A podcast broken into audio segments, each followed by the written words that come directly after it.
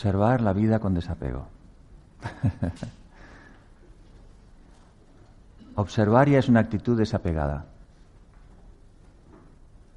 Observar es crear una distancia entre lo que observas y el observador. Entonces te das cuenta que hay una, una distancia y en esa distancia te permite mantener una cierta tranquilidad y decidir, un espacio para decidir qué quieres hacer, si quieres actuar o no quieres actuar, o quieres decir algo o no. Así que la misma observación ya es parte del desapego. Pero ¿qué, es desapego? ¿Qué entendemos por desapego? Ya sabéis que mis, definiciones son muy básicas, ¿eh? muy sencillas. Despegado. ¿Estás despegado? ¿Sabéis cuando haces un pastel o una masa que está toda pegada, pero vas calentando, vas calentando, vas calentando, y de repente ¿qué ocurre cuando está hecha? Se despega. ¿Sí? ¿Habéis hecho algún pastelito así o alguna masa? Muchas veces, ¿no? Y de repente notas que ya está hecho, porque se despega. Incluso puedes mover la sartén y, y, la masa se mueve. Está despegada. Pero cuando está pegada, es difícil trabajar con ella. Se pega, se pega la paleta, en fin. Entonces ese es el desapego, o sea, que nuestra vida esté un poco trabajada, un poco cocinada y de repente empezamos a estar sueltos, ¿no? Nos podemos mover, fluimos. Y de hecho yo diría que desapego en realidad es libertad. Desapego es libertad. Solo que nos han educado a todos, en nuestra sociedad más occidental quizá, aunque en realidad en el mundo en general hay bastante apego, nos han educado en el apego, con la mejor intención. Nadie tenía mala intención. Pero se nos ha educado mucho en el apego. Se nos ha educado que el amor es apego. O sea, si amo a alguien tengo que estar muy apegado. Tengo que sentirme triste cuando esa persona se va. Tengo que sentir dolor si esa persona se aleja de mi vida. Y nos hemos entrenado así, porque hemos visto cómo nuestros padres estaban entrenados así, lo hemos asumido, nuestros abuelos, nuestros familiares, compañeros, en la escuela y sobre todo en las películas. Las películas es una fuente de entrenamiento en el apego extraordinarias, porque además están súper bien hechas. Yo antes no me daba cuenta, pero ahora que me doy cuenta y veo alguna película, no muchas, pero alguna veo, y cuando veo cómo está disfrazado el apego, tan bien puesto para que lo absorbas, lo asimiles, te lo creas, lo vivas, llores incluso por lo que está pasando en la película, que no te va ni te viene, pero ese apego está tan bien hecho que al final te lo pasan a ti y tú lloras y dices, oh, ¿cómo es posible que... ¡Ay, me ha dejado! Pero si es una película. pero te metes dentro de la película. E incluso sales después de la película pensando, tenía que haber cambiado esa situación. ¿Y qué haces entonces? Asumes esa escena, esos valores, y tú no te das cuenta, pero en tu inconsciente han entrado. Y quizá una película no pasaría nada, pero hay tantas y de la misma manera trabajadas que al final uno empieza a relacionarse con los demás de esa manera. Y no solo con las personas, sino con las cosas también. Entonces desapego es vivir libre. Y la verdad que hay que ser bastante valiente para vivir libre. Porque hay que romper con ciertos patrones o normas o moldes. Entonces, ¿qué es libre? Libres de los condicionamientos sociales. Eso no quiere decir que no actúes socialmente correctamente, pero estás internamente libre de lo que socialmente se dice que es lo que hay que hacer, qué es lo que se debe hacer, y tienes tus criterios. Aunque a veces haces lo que se tiene que hacer, pero no estás apegado a ello, no estás obligado a hacerlo. Lo haces porque tú decides hacerlo, desde la libertad libre también de los, de los condicionantes de las relaciones, de las otras personas, de las opiniones de los demás. Lo que piensan de mí, lo que no, lo que piensan de la vida, de las cosas, de cómo se hacen las cosas. Libre de eso. Eso ya sé que estáis todos libres, ¿verdad? De la opinión de los demás, y de lo que opinan de ti y de lo que no. ¿Eh? Esa es una bien, bien importante, ¿verdad? Un aspecto importante. Y luego libre de tus propios condicionamientos, es decir, de tus propios hábitos viejos, hábitos adquiridos, hábitos sociales o culturales o familiares que tú has ido adquiriendo a lo largo de la vida y que en realidad no te facilitan la vida, sino te la perjudican. Y todos hemos creado ese tipo de hábitos. Así que estar desapegado en realidad es estar libre de lo que la sociedad en general dice, de lo que los demás dicen y de lo que tú dices que ya no quieres decir más. Fácil, ¿no? Menudo trabajo. ¿Cómo se hace todo eso? Bueno, vamos a ver. En realidad hay una palabra, la primera clave sería una palabra, que es una palabra clave, es la primera clave. y esa palabra es la clave para todas las otras claves que voy a mencionar hoy. Y esa palabra se llama o es atención.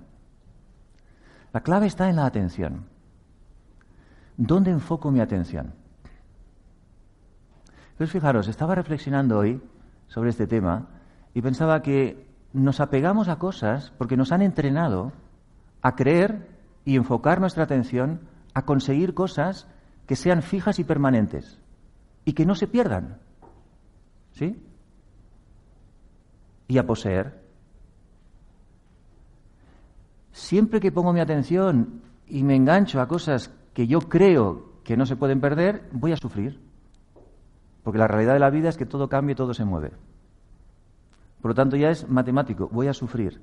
Pero la creencia es que tengo que hacer todo el esfuerzo para conseguir que las cosas estén fijas, que nada se mueve, mueva y que todo funcione como llamamos bien. Quiere decir que todo esté cómodo, no se mueva, nada se rompa, nadie se enfade. Y eso es lo que decimos, todo está bien. Y decimos, todo toca madera.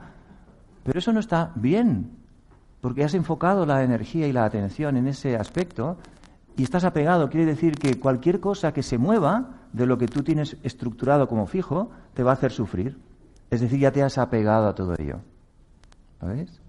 Entonces la clave es la atención. ¿Y cuál es? Cambiar la atención. ¿En qué dirección? Poner atención y apegarte, entre comillas, a todo aquello que se mueve y a todo aquello que cambia. Fácil. no, no es fácil. Pero pensadlo, es muy curioso. Si tú crees que las cosas tienen que estar fijas y luchas para que todo esté fijo, vas a sufrir mucho en la vida. Pero si empiezas a enfocarte, es un entrenamiento y es una práctica, pero empiezas a enfocarte y entender y poner atención a que las cosas se mueven y en la medida que se mueven pasan, pero a la vez vienen otras y la vida es movimiento constante y tu atención está en el movimiento, no en las cosas que se van, porque el apego lo que nos hace sufrir es porque sentimos, es una sensación, no es una realidad, sentimos que perdemos algo. Es decir, que el apego está en la escasez. Te enfocas en poseer cosas y retenerlas fijas, como decíamos, el máximo de tiempo posible para que no se pierdan. Pero evidentemente tarde o temprano las has de perder porque la vida es así, las sueltas, que no es perder. Pero tu conciencia es perder, por lo tanto sufres. Pero si tu atención está en el movimiento, estás en la abundancia. Porque sabes que la vida constantemente se mueve hacia la abundancia, hacia la construcción. Fijaros, la naturaleza construye constantemente, nunca, nunca pierde nada. El ser humano destruye un, bosque. Somos maravillosos en esto, ¿verdad? Lo destruye. Y ahora tú dejas ese bosque tal cual. ¿Qué ocurre? ¿Qué hace la naturaleza? ¿Lo destruye más? No. Al poco tiempo lo regenera. Incluso en lugares donde ha habido, una vez vi un documental de estas zonas eh, de energía nuclear, ¿no? Que ha habido alguna bomba o alguna cosa o algún y que se ha destrozado todo, pero no solo físicamente, sino energéticamente. Y curiosamente con los años la naturaleza lo ha reajustado y ha creado una otra cosa distinta, pero ha vuelto a reconstruir lo que parecía que estaba completamente destruido. O sea que la vida y la naturaleza son constructivas, construyen constantemente, pero sueltan y traen algo nuevo. Es el ser humano que se quiere apegar a lo viejo y no quiere soltar. Y claro, cuando se suelta algo que es la vida, te hace sufrir. Ese es el apego. Entonces el primer paso es el entrenamiento en que tu atención empiece a observar, la atención es la que observa, la que se enfoca, a observar que la vida es movimiento. Que todos venimos y nos vamos. Y nos vamos y otros vienen. Pero eso no lo queremos saber. Ay, no me hables de cosas que... Pero hay un, montón, el otro día me decían los datos, no sé cuántos millones de personas mueren, mueren cada día o cada momento y cuántos millones nacen. Prácticamente está muy equilibrado. Y esa es la vida. O sea, no es algo que nos estemos inventando, que queramos ocultar. Eso es lo que constantemente está pasando cada instante de la vida de cada día. Pero como no estamos conectados con eso ni enfocados, nuestra atención no está en eso, no pensamos en eso, pensamos en sujetar las cosas. Claro, ahí hay mucho sufrimiento. Entonces el entrenamiento está en observar el movimiento, poner atención al movimiento, empezar a darte cuenta que todo, absolutamente todo en la vida es movimiento. Nuestras células de nuestro cuerpo están constantemente cambiando. Es un movimiento continuo. Y nosotros estamos en continuo movimiento, no podemos estar quietos. Y más hoy en día, ¿verdad? Que estamos hiperactivos. Así que es conexión con la naturaleza, con la realidad, con la vida. No es algo diferente de la vida. Así que ese sería un primer paso. Y luego atención en un aspecto muy importante, y es, en lugar de esperar, que sería recibir, empezar a dar. Cuando estás dando, no te preocupas de lo que estás soltando, porque es como que te llenas. Cuando no esperas de los demás y tú das, te estás adelantando. Por lo tanto, disfrutas de dar y no estás esperando. Pues la actitud de esperar está conectada con el apego también, porque espero, tengo apego a algo que tú me tienes que dar. Y hasta otra vez el sufrimiento. Entonces la clave es da, empieza a dar. Empieza a, enfocarte en lo que da beneficio a los demás. Empieza a enfocarte también en la felicidad del otro, no en la tuya. Eso también es dar. Dar no es siempre algo físico, dar es una actitud. Por ejemplo, cuando alguien se va de tu vida porque viaja, no digo porque se muera, ¿eh?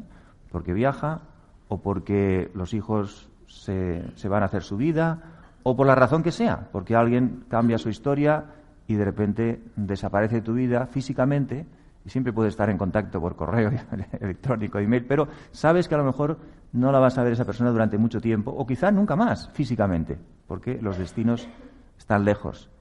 ¿Qué hacemos normalmente? Sufrimos. La mayor parte de personas sufren. ¿Por qué? Porque el enfoque está en mí. O sea, yo pierdo a alguien que es importante en mi vida.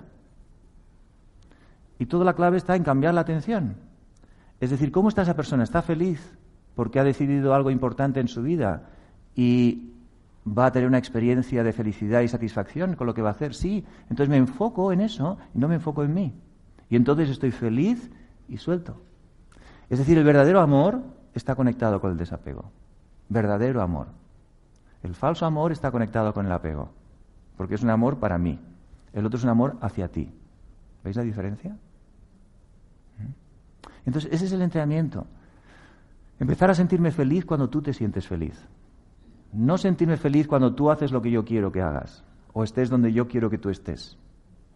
Ese es el cambio. El cambio es un cambio de atención constante en muchos aspectos de la vida que nos han entrenado al revés. Y tenemos que empezar a entrenarnos de la otra manera. Y estoy hablando de una situación real, que ayer nos despedimos de una gran compañera nuestra, Patricia, que muchos quizás la conocéis, y se ha ido a Tahití, al otro lado del mundo, o sea, exactamente al otro lado del mundo. O sea, aquí las 8 de la mañana son las 8 de la tarde allí. O sea, está lejos, no sabemos cuándo vendrá, no tiene intención de volver en principio porque ha decidido irse a vivir allí. Han sido unos días de mucha felicidad, os lo digo de verdad, de mucha felicidad. Y había una persona que me preguntaba, pero ¿pero no sientes un poco de sufrimiento? Digo, no, pero es que se va. Digo, sí, pero está tan feliz que lo que me da es felicidad. Claro que si me hubiera enfocado en mí, claro, hubiera dicho, claro, ahora se va y fíjate, ella hacía esto y estábamos así y fíjate y tal y cual. Pero el cambio es, ¿cómo está? ¿Contenta? ¿Feliz? Seamos felices todos. ¿Veis la diferencia? Entonces la despedida no es triste, es una despedida de mucha alegría. No alegría de ponerte a reír, no, pero alegría interna. Una alegría suave, una alegría ah, llena de amor en realidad. Cuando mucha gente dice las despedidas siempre son tristes, ¿por qué? Porque las hemos construido tristes, pero ¿por qué no construyes una despedida alegre? Esa es la idea, es que hay que cambiar tantas cosas, hay que dar un giro a muchas cosas. ¿eh? ¿Por qué la despedida es triste? Porque estoy en la posición de la escasez. O sea, no tengo y tú te vas, pierdo. Algo que estaba fijo, que lo quería yo, se me escapa. Suelta. Sé feliz con la felicidad de los otros y con el movimiento, y verás que el, movimiento sigue. Y con esa energía vendrán otras cosas, otras personas, otras circunstancias. Y así es que es la vida. Esto no es una teoría, es que es la vida así. Cambia la energía. ¿eh? Esa sería otra clave. Dar en lugar de recibir. Y luego, un punto muy interesante es atención al presente. Fijaros, el presente está estático o está en movimiento, porque siempre voy a hablar de este, de este aspecto del movimiento y de lo estático. ¿El presente está estático o está en movimiento? Está en movimiento constante. ¿Qué es lo que está estático? Sobre todo uno de los dos aspectos del tiempo. ¿Cuál es el que más estático está? El pasado.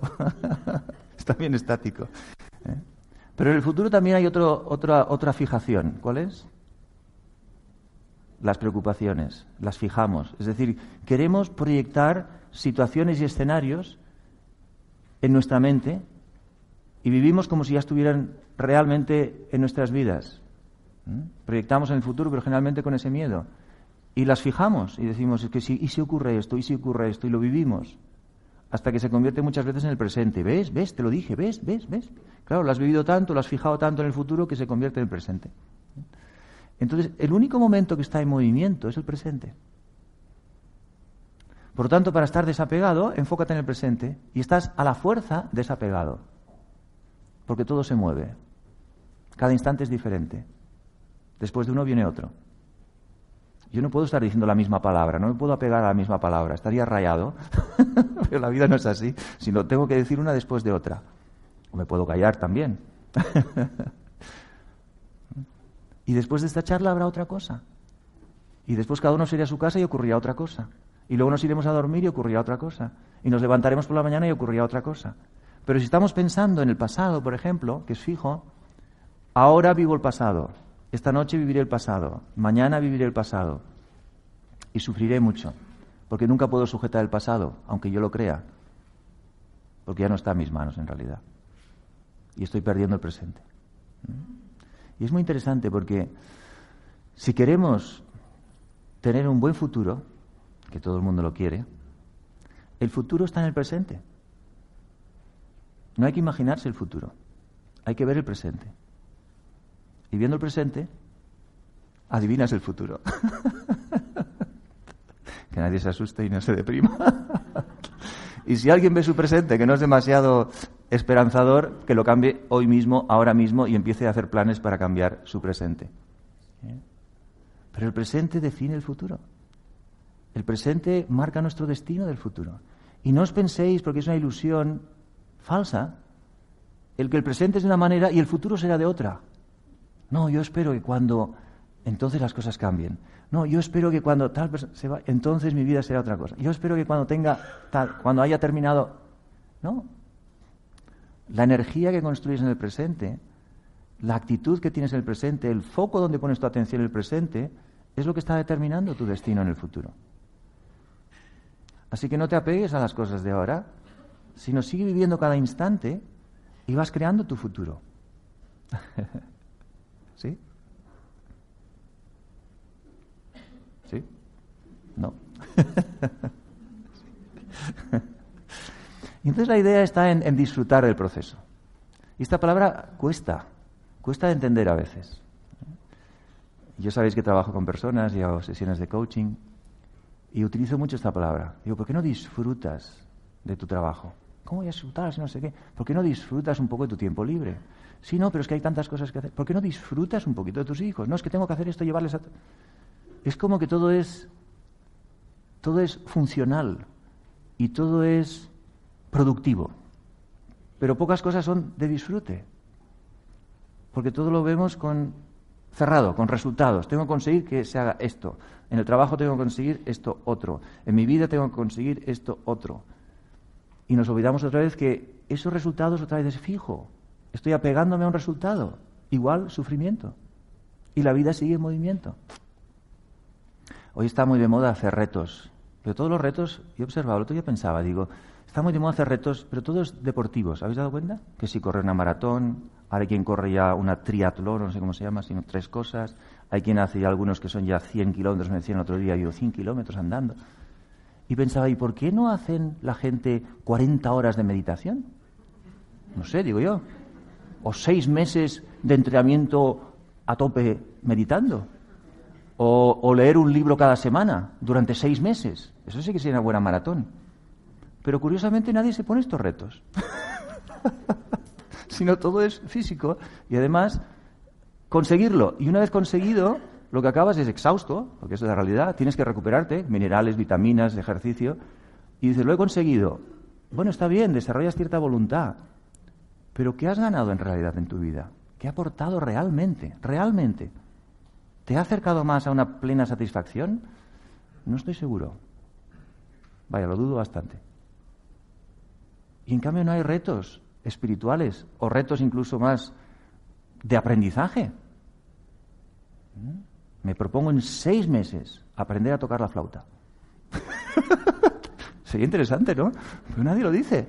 En seis meses voy a correr una maratón. Bueno, está bien. Sería más interesante en seis meses aprender la flauta. Luego podrías tocar el resto de tu vida.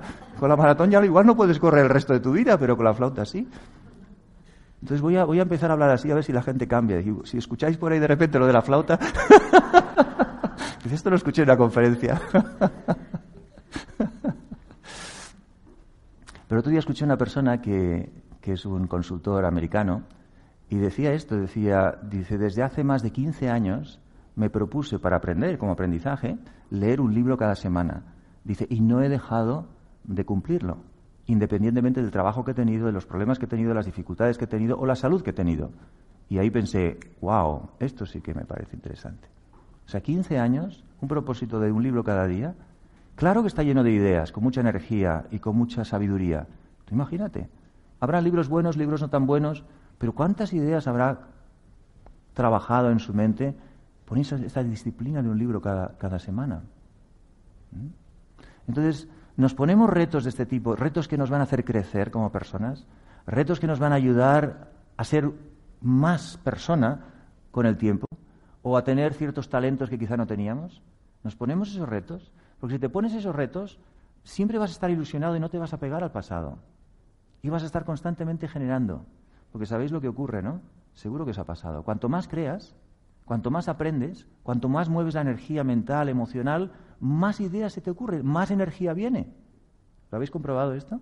Y cuanto menos haces, más te quedas sin hacer nada y te empiezas a distraer, es decir, no construyes nada, ni creas nada, más aburrido estás con la vida, contigo mismo, con los demás, y energéticamente cada vez piensas menos. Es como si esto se atrofiara.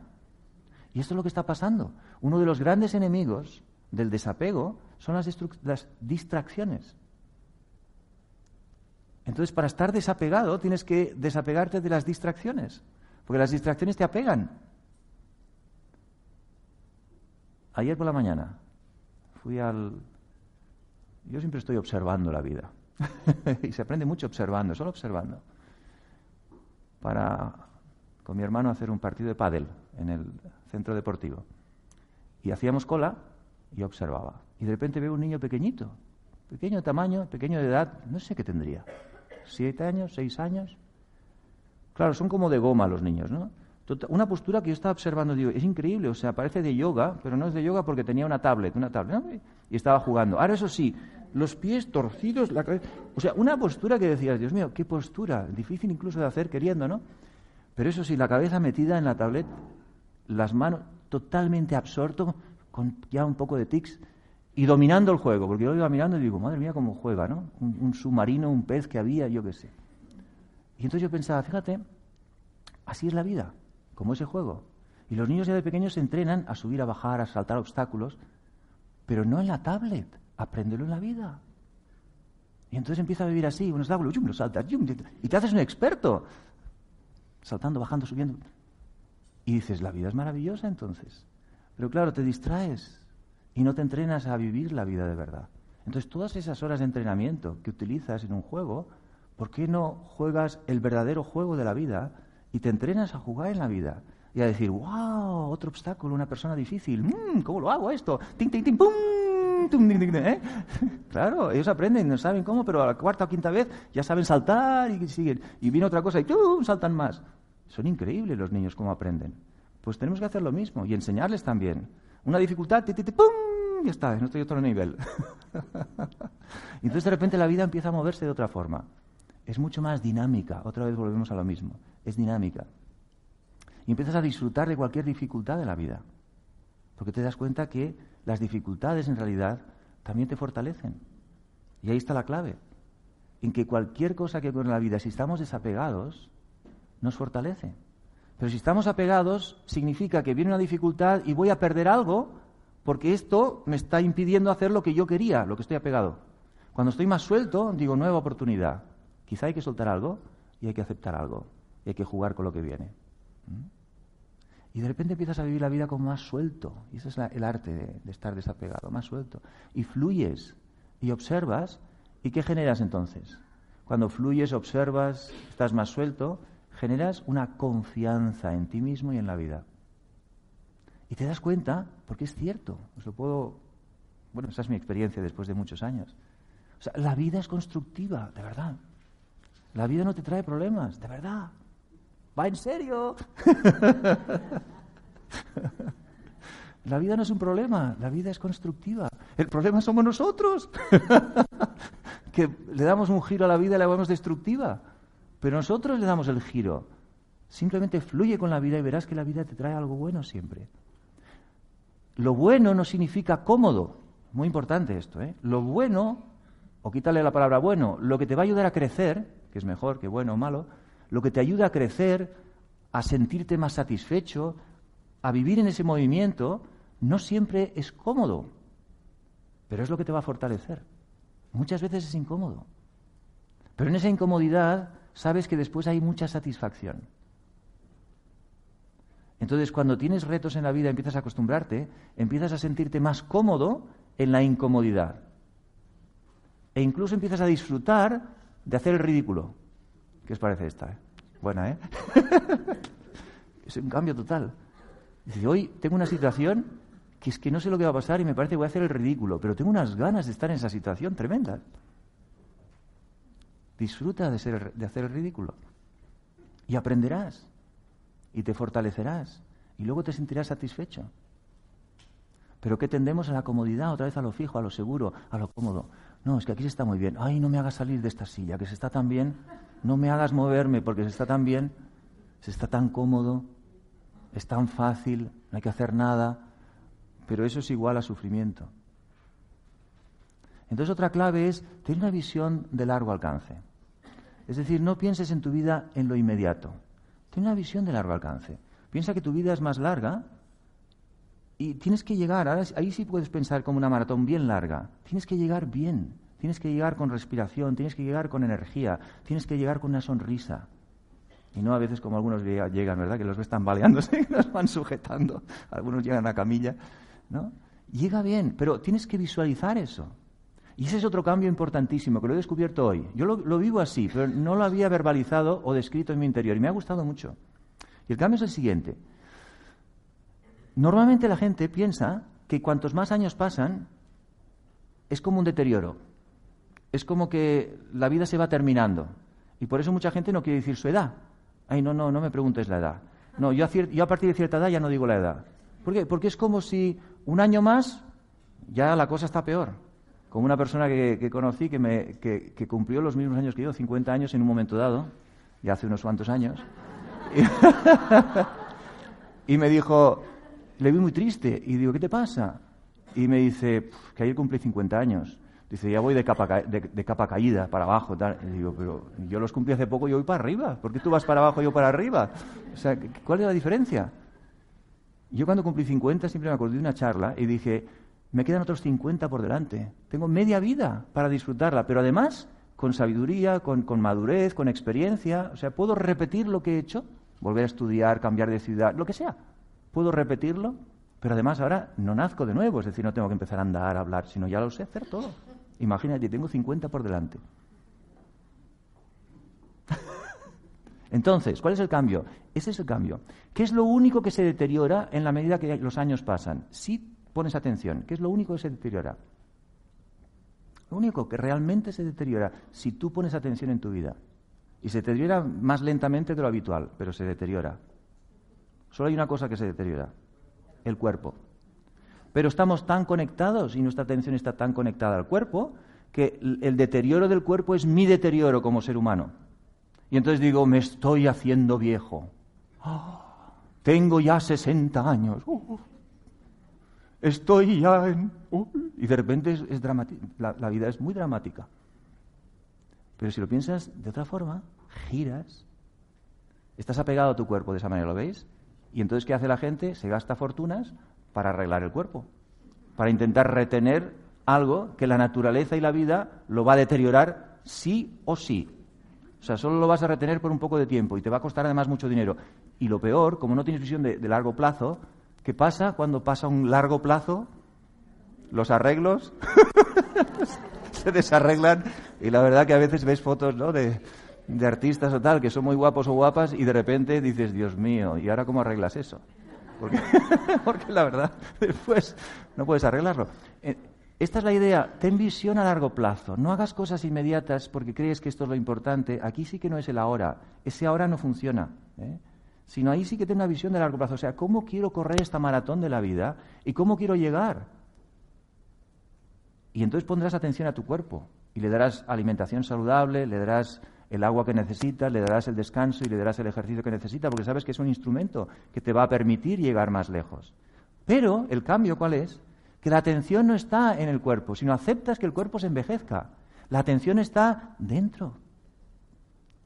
Todas las películas que vemos o las historias que nos cuentan de personajes sabios, maestros, ¿cómo son? ¿Son jóvenes o son mayores? La mayoría son mayores, por decir casi todos, todas las películas son personajes que han cultivado un arte o han cultivado sabiduría y de repente todo el mundo les admira. O sea que es posible ser sabios, es posible ser maestros si empezamos a trabajar hoy. ¿Lo veis? Entonces, el cambio es suelta, suelta este apego a lo físico y enfócate y pon atención a la sabiduría interior. O sea, haz que cada día seas un poco más sabio que seas maestro de algo, un poco más, que sepas algo más, que tengas más creatividad, que seas un poquito más inteligente, que seas un poquito más abierto, que seas un poquito más, que aprendas algo nuevo. Y entonces, ¿qué ocurre? Si hoy haces eso y mañana también, cuando seas mayor, tu cuerpo estará viejecito, esto es inevitable, pero tu mente, tu espíritu, estará joven. Y conozco personas así. Y es extraordinario ver un cuerpo viejo, por supuesto, pero un espíritu joven. La directora de Brahma Kumaris tiene 102 años ahora, va a cumplirlos. Es inmortal ya. Ya no se sabe lo que hace, pero hace poco estuvo en Londres, otra vez, y sigue viajando. Y yo fui a verla con mi hermano. Y fuimos a verla porque nos dijeron, bueno, está en Londres, está cerquita, no sabemos cuánto tiempo estará. Y fuimos un fin de semana. Y tuvimos la suerte de que no había mucha gente visitándola y estuvimos mucho, mucho rato con ella. La sensación en su presencia, extraordinaria. Yo no he visto ningún ser humano así. O sea, te miraba con una mirada de niño o de niña, pero con la sabiduría de una persona súper sabia, sin ningún juicio. Pero no es que te dijera algo, es que notabas, no había juicio, una mirada de amor, una mirada sonriente, como si te conociera de toda la vida, cuando sabías que, que igual ni se acordaba de ti pero la sensación te miraba y tal, como un niño que se asombra viendo a su padre o a su madre o a su hermano, pues igual, y tú te sentías tan reconfortado, ¡Ah! fíjate cómo me mira, y fíjate. Después nos coge de la mano, se pone a bailar con nosotros, y dices, dio una charla, casi no da charlas ahora de hablar, solamente expresa sentimientos, mira a la gente, les, traduce su amor, está súper clara mentalmente. Y lo que más le gusta después de esa charlita es que pongan música de India, que le gusta mucho, se levanta y se pone a bailar con 102 años. Y si no se la llevan, se moriría allí, porque se involucra tanto y disfruta tanto que la tienen que coger, sentarla en una sillita de ruedas, porque claro, le cuesta andar, y llevársela. Y ella dice, pero ¿por qué me lleváis? Que estoy disfrutando. Si la dejaran, se olvidaría y seguiría hasta que, hasta que muera, porque vive absolutamente en el presente. Absolutamente. No he visto a nadie tan presente, disfrutando además. Alegre, sonriente, unos ojos brillantes, una mente lúcida y el cuerpo está viejo, 102 años.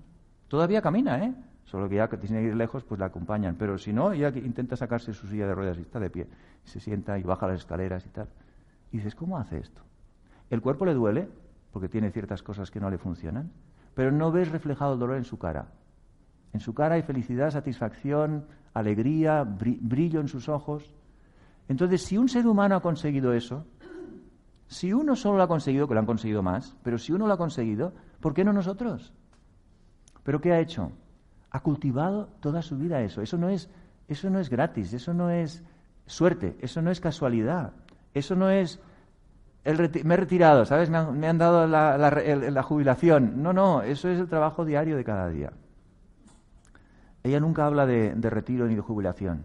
Cuando a veces le ha dicho, Daddy, te tienes que retirar un poco, ya Dice, pero ¿por qué queréis que me retire? ¿Y qué voy a hacer si me retiro? No voy a hacer nada, dejarme seguir activa. y sigue dando charlas, sigue hablando con gente, sigue viajando, sigue haciendo, hasta que le quede el último respiro. Y dice, hoy estoy aquí, no sé si mañana estaré aquí o allí o donde sea. Pero si me encuentro un poco bien, vamos a otro sitio. De repente se pone muy mal, todos dicen, ay, está muy mal. Y siete días después se pone bien otra vez.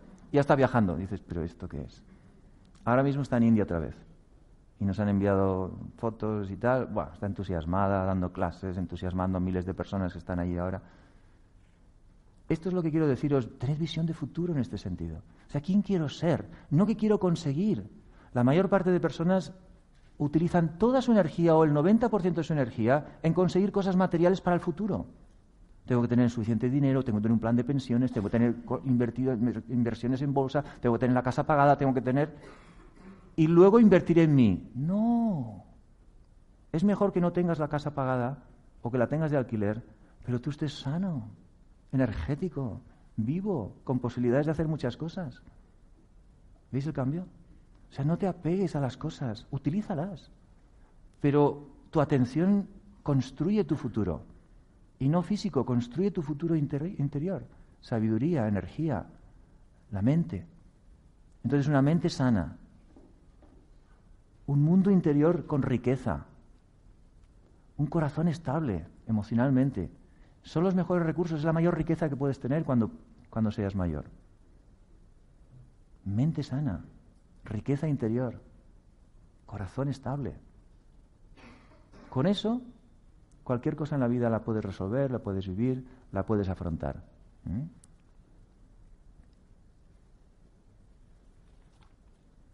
¿Qué más? Hay una palabra muy bonita que se me ha ocurrido. Tenemos que ser soñadores con el futuro, ¿no? Pero luego hacedores. O sea, soñar y soñar como quiero ser, como quiero verme. Yo lo hago esto y lo escribo. ¿eh? Y parte de lo que soy ahora es la visión que tuve hace años.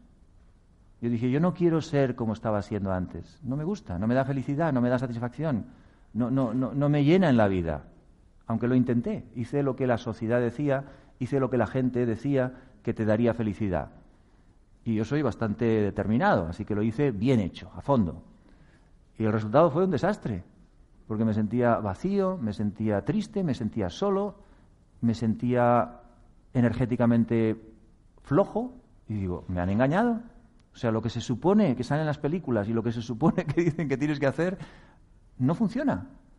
Así que voy a hacer otra cosa. Y es ahí donde empecé a hacer un cambio. ¿eh? Entonces ahora la energía está enfocada en otra cosa. Está enfocada en sentirme bien, pero poder ofrecer a los demás también esa energía. Y mi bienestar ayuda a que otros estén bien también. Y mi sabiduría que la voy adquiriendo poco a poco, trabajándola, trabajándola con experiencia, va a ayudar a otros también a trabajar, a trabajar. Y cuantos más seamos, podemos ayudar a más. Y cuantos más, y de esa manera, quizá el mundo pueda ser un mundo mejor, ¿no? Entonces, ¿por qué no soñar de esa manera? Pero luego, ser un hacedor. Es decir, ¿qué vas a hacer hoy y ahora para conectarte con ese sueño que tú tienes? Si no haces la segunda parte, el sueño es pura imaginación, que entonces es una distracción. Y mucha gente lo que hace es soñar y se distrae, pero no hace después. Y hay otros que solo hacen y no sueñan. Y acaban estresadísimos, con ataques de ansiedad. Solo hacer, hacer, hacer, hacer, hacer, hacer, hacer. Para. Pero es la combinación. Párate a soñar y escribe sobre tus sueños, sobre tu visión de futuro, sobre quién quieres ser, cómo quieres ser, cómo te ves, qué quieres aprender en tu vida. Y ponte a hacerlo. Y te sorprenderás que si lo haces un poquito cada día, te encontrarás que sabes hacer un montón de cosas.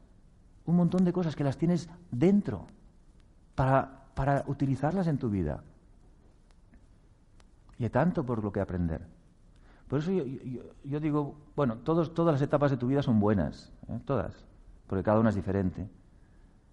Pero ahora yo siento que tengo tantas cosas metidas aquí, es como un ordenador, ¿no? Con tantos aprendizajes y tantas cosas por aprender todavía. O sea, tengo una especie de enciclopedia todavía ahí para aprender cosas, que no quiere decir libros, quiere decir ideas. Que digo, yo ahora esto no lo cambiaba por nada, ni me volvía atrás. O sea, tendría que aprender tantas cosas otra vez. No, no, ya están aprendidas, están aquí. Entonces hay que cuidar toda esta estructura. Y hay que seguir aprendiendo y seguir construyendo. Pero esto lo podemos hacer todos. Esto no depende de universidad, esto no depende de estudios, no depende de cursos, esto depende de, de la actitud de cada uno. Entonces yo os invitaría a que pensarais en vuestro futuro de esta manera. Y os sentaréis a escribir, no solo lo penséis, escribidlo. ¿Cómo quiero verme? Me veo así, me veo así, me veo así. Y no tanto qué cosas veo en mi vida, sino yo, cómo quiero ser, cómo es mi carácter y qué aprendizajes quiero tener integrados en mi vida. ¿Mm? Yo me visualicé un día así, hablando. Y de hecho me mentalicé porque estaba nerviosísimo cada vez que pensaba que tenía que hablar. y una vez me tocó hacer un curso que no tenía ni idea de ese curso. Pero salió la oportunidad y yo siempre digo que sí. Y todo reto es incómodo, como os decía. Pero aquel fue incomodísimo, porque tenía que prepararlo, no había preparado nada, no sabía, era mi primer curso, además eran 300 horas. Bueno, y bueno, pedí ayuda, porque también hay que tener ayuda. Internamente estaba nerviosísimo, nerviosísimo. Pero por otro lado había una parte de mí que estaba entusiasmada por el reto por la dificultad, por lo incómodo, pero por el aprendizaje que iba a ser. Eso era en Andalucía. Entonces yo empecé a motivarme, me decía, soy el mejor comunicador de Andalucía. Lo puse en Andalucía. Tampoco me... Y claro, nadie me escuchaba, ¿eh? era solo para mí, porque los nervios aparecían, no, no, no, no, soy el mejor, no sé qué. Y no el mejor por ser el mejor, sino era para generar esa energía. ¿Eh? Sabía que era incómodo, sabía que me producía ansiedad, pero a la vez sabía que eso iba a producirme una gran satisfacción. Sabía que posiblemente haría el ridículo en algún momento dado, pero es igual, esa superación me iba a dar satisfacción. Y ahora no es que no esté nervioso, hay siempre una inquietud interna, eso es verdad, pero cada vez estoy más contento de lo que estoy haciendo. Cada vez estoy más me da más satisfacción y vengo con mucha ilusión. Esta tarde estaba que estaba como unas ganas, ya iba con la moto que he tenido que parar un poco, digo, tranquilo Enrique, que vas muy bien de tiempo, o sea, no tienes ninguna prisa. Pero mi cabeza iba pensando ya lo que iba a hablar y claro, la moto se aceleraba porque yo, ah, no sé qué, quieto, la mano relajada. Tú sigues pensando, pero esto no, que no se mueva. porque cuando aquí activas, el cuerpo se activa y la energía se activa. Esto lo habréis observado también. Si activáis aquí positivamente, ¿eh? no activar en pensar en problemas y dificultades y preocupaciones, eso no, eso te desactiva todo. Pero si activas la creatividad, si activas el, soñar en cosas positivas, si activas esa visión de ti mismo en el futuro y, si activas una visión también de conexión con el mundo, se genera muchísima energía. ¿eh? Entonces yo estoy entusiasmado también ahora con las nuevas tecnologías, que para mí es como un nuevo juguete que he descubierto. ¿Pero por qué? No por distraerme, ¿no? En absoluto, sino porque te conecta con el mundo entero. Y cada vez que entiendo un poco más cómo eso funciona, y me lo están explicando, porque estoy hablando con gente, me estoy quedando sorprendido. O sea, sorprendido.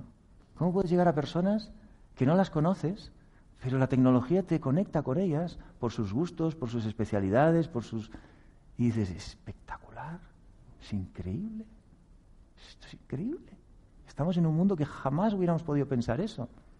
Entonces las posibilidades que hay para llevar la meditación al mundo, al aire, ahí. Entonces, otra cosa importante para estar desapegados es hablar con la gente, crear conversaciones significativas con las personas y desapegaros de las personas que os influyen negativamente, literalmente desapegaros, soltaros y dejaros influir por las personas que queráis que os influyan. Esto es muy interesante. Siempre nos influimos. Pues posiciónate con alguien que te influya bien y desapégate del que te está influyendo mal entonces, para estar libre de las influencias, decide tú qué influencia vas a tener, y entonces estás libre de las otras. ¿Lo ves? Siempre es dónde pongo mi atención. Pues como tenemos que estar con personas y nos influimos por ellas, enfoca tu atención en las personas que te van a ofrecer algo, que te van a enriquecer, que te van a ofrecer ideas, que te van a abrir la mente, y ponte en su campo energético. ¿Sabéis que cuando estamos con ciertas personas, no, con cualquier persona, nos vamos haciendo un poquito iguales? Hay matrimonios que con los años, ¿verdad?, son iguales y los dos hacen lo mismo, caminan igual, casi hablan igual.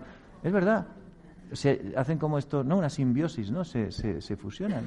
Y, a veces uno se muere y el otro se muere detrás. Los dos se van juntos. Es como que hay mucha conexión.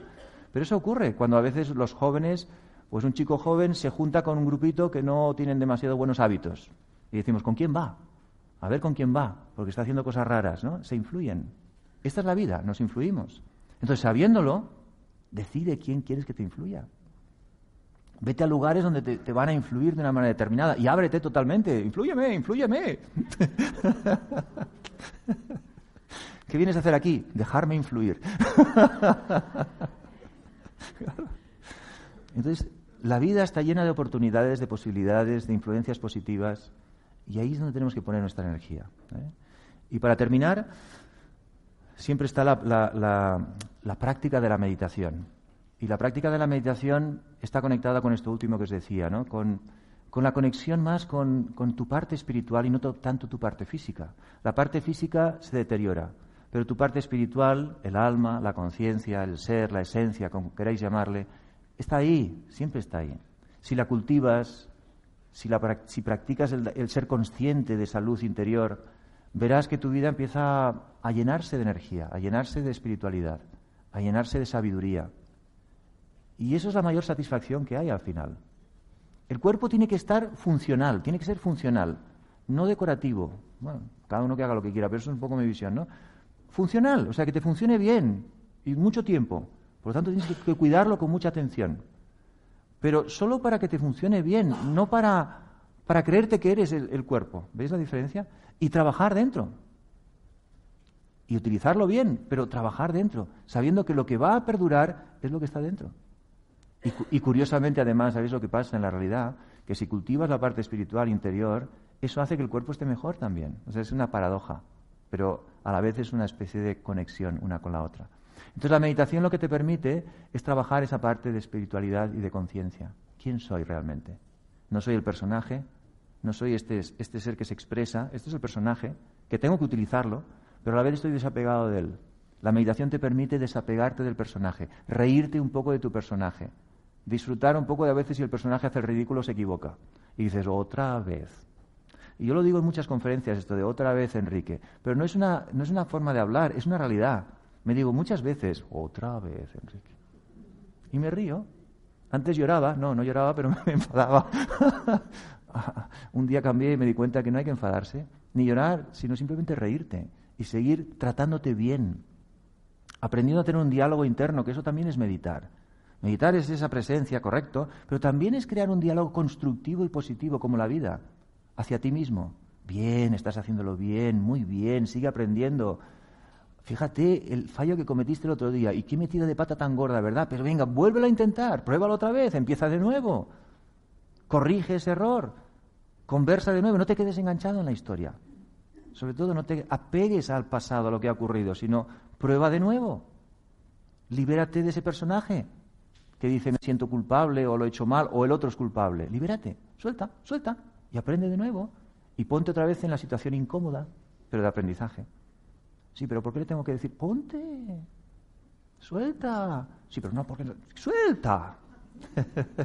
no, pero yo me creo... Suelta. Hay ese, esa historia, bueno, no sé si es una historia, es un poco triste, pero, pero a la vez, y es ese personaje que se cae por un, por un barranco y se queda cogido de una rama, ¿no? Y dice, Dios mío, ayúdame, y es de noche. Dios mío, ayúdame. Y se oye una voz de arriba y dice, salta, suelta la rama. Dice, Dios mío, ayúdame, salta la rama. Y dice, uff, ¿cómo salta la rama? Y se queda ahí toda la noche enganchado, ¿no? Y a la mañana siguiente se queda congelado, medio muerto. Y resulta que mira y solamente había un trocito así para saltar al suelo. claro, Dios le ayudaba. Y decía, suelta la rama y salta. Pero no tuvo la confianza de saltar. Pero eso es la vida, o sea, Dios nos ayuda, la vida nos ayuda. Y nos dice, salta. Porque no nos va a decir, tienes dos centímetros por debajo de tus pies. Y entonces, no, eso es lo que queremos nosotros. ¿eh? Que nos lo den todo asegurado, todo fijo. Pero la vida no es así. La vida te, da, te deja un espacio para que tú te arriesgues, para que tú te atrevas, para que desarrolles un poco esa, esa capacidad interna de valentía. Pero la vida está para ayudarte, te dice salta. Y tú dices, ¿cómo voy a saltar si no sé lo que hay debajo? Pues salta, si, si yo te estoy diciendo que puedes saltar. Y el que dice salto, y dice, ¡ay! Si no pasaba nada. Y en la vida está así de situaciones que te dicen salta. Hay quien está sufriendo en su trabajo, ¿eh? sufriendo en su trabajo, muriéndose en su trabajo. Y le dices, salta, ¿cómo voy a saltar? Tengo los hijos, los padres, los nietos, la casa, no sé la hipoteca, ¿cómo voy a saltar? Bueno, pues muérete. Tendrás que saltar igualmente al final. Tendrás que saltar igualmente. Y todo va a quedar por ahí y, la vida sigue. Es que es lo más interesante, es eso que sigue. otro pagará la hipoteca, seguramente el que le toca después la herencia, ahora va, se heredan las cosas, ¿no? o el que te ha avalado, ¿no? Y dices, Dios mío, el aval que hice aquel día sin pensarlo, y ahora me toca a mí. Entonces, salta de vez en cuando. Cuando veas que no puedes más, que estás colgando, conecta con Dios, conecta con la vida, conecta con algo superior, siéntelo, y si sientes, salta, atrévete, y verás que la vida siempre ayuda, de verdad, siempre ayuda. ¿Mm? Y finalmente, para terminar, no intentéis hacerlo todo por, uno mismo, sino hay muchas cosas que, son difíciles, que son complicadas, que a veces tienen que ver con los demás, situaciones que no sabes muy bien cómo resolver. Pero también tenemos esta tendencia a querer agarrarnos y coger las cosas, implicarnos y meternos emocionalmente. Yo lo resuelvo, yo le ayudo. Yo... Suelta, suelta otra vez. Y entrégalo, sea a Dios, si para ti es importante, sea al universo, si tú crees que hay una energía, o sea a la luz, a la energía.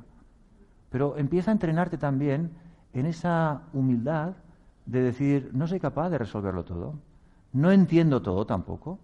Entonces, en meditación, claro, esto es en meditación, ¿eh? En silencio, crea ese espacio de silencio, conecta con esa situación que, estás viviendo en tu vida, entrégala y suéltala. A veces hago meditaciones con personas que tienen situaciones así y les voy comentando y les voy diciendo, ya la suelta. Y curiosamente después algunos, algunos se liberan y dicen, oye, qué maravilla, voy a repetirlo esto porque me ha ido estupendo, ¿no? Pero otros dicen, me ha costado soltar, o sea, decía suelta y, no soltaba. Y digo, bueno, ahí te das cuenta de cómo estás agarrado. Tú dices que no quieres la situación, que no te gusta, que estás sufriendo, pero ahí está la prueba, que ni siquiera mentalmente sueltas. ¿Cómo vas a soltar físicamente? Entonces entrenaros cada día por la noche a meditar, silencio, calma interior, conexión con lo que consideréis superior a vosotros, algo más espiritual, y soltar. Entregadlo. Esta situación te la entrego, esta situación te la doy, esta situación la suelto. Y funciona. No funciona en un día, en 30 segundos. ¿eh? Que hay gente que. Sí, te entrego todo, no sé qué. Oye, ¿qué pasa? No pasa nada, todo sigue igual. esto no es como el móvil, ¿eh? que aprietas un botón y ya está. No, esto tienes que hacerlo cada día, progresivamente, porque lo vas entregando y lo vas soltando, lo vas entregando y lo vas soltando, lo vas entregando y poco a poco se va despegando de ti, se va desapegando, hasta que notas que al final se suelta. Como la paella que decíamos o la sartén, ¿no? Se suelta. Y en el momento que se suelta notas, ¡ay, qué maravilla! Está suelto. Así que soltar, soltar y soltar. Muy bien, vamos a meditar cinco minutitos y soltamos todo, todo lo que quede todavía pendiente.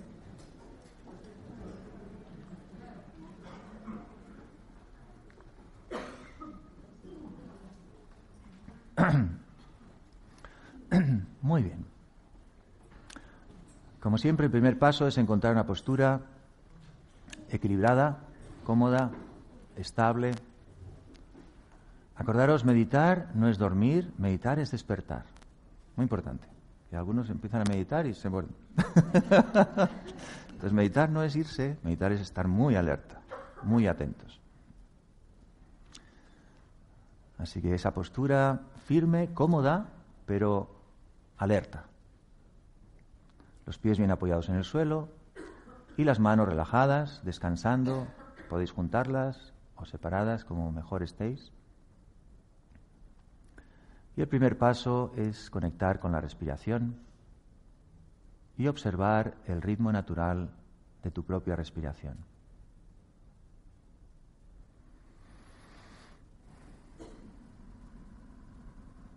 Y con cada respiración puedes sentir también las diferentes sensaciones que produce tu respiración.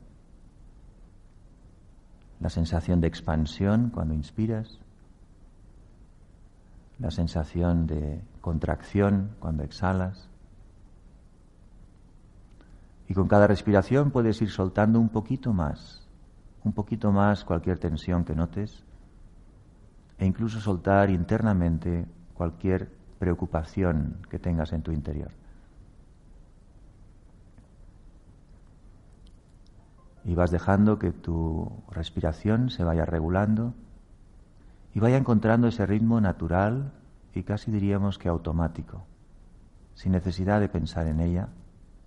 Simplemente la acompañas con tu atención.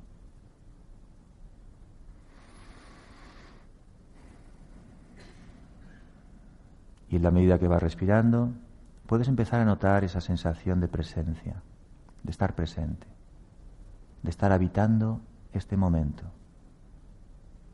aceptando todo lo que ocurre en este momento como parte del presente.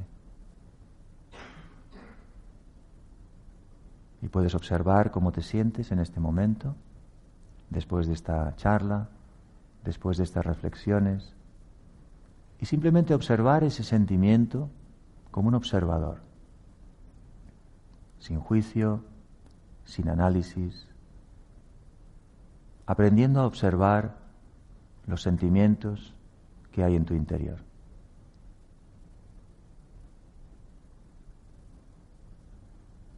Y también puedes observar el fluir de tus pensamientos y darte cuenta que la mente está constantemente generando algún tipo de pensamiento. Pero tú no eres tus pensamientos. Tú eres el observador, el que es capaz de observarlos. Y puedes ir un poquito más dentro y sentir esa luz interior, la luz de tu conciencia, la luz del alma. Y sentir que en ese punto de energía interior hay libertad, hay poder, hay fortaleza, hay desapego. En ese punto es donde puedes profundamente desapegarte del personaje, de tu historia, manteniendo la atención en el interior, la atención en ese pequeño punto de luz, en el centro de tu cabeza, una pequeña estrella, un punto de energía. Y desde ese punto, si hay alguna situación en tu vida que quieres liberarte y soltar, Imagina que la conviertes en un paquete o una maleta y la entregas y la envías a la luz. Se la entregas a Dios, a la luz, al universo y la sueltas. Haces ese paquete, haces esa maleta y la entregas y la sueltas y te repites internamente, suelto, suelto, suelto.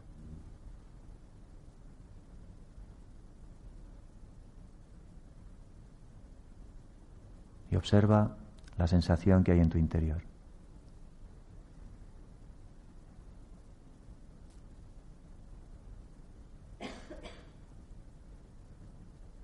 Y con cada respiración puedes soltar un poquito más.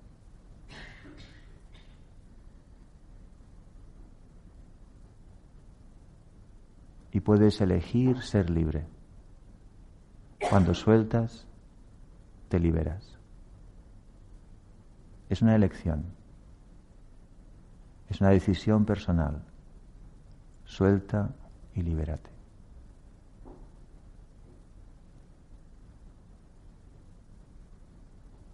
Y vive. Conecta con la vida y el movimiento como un ser libre.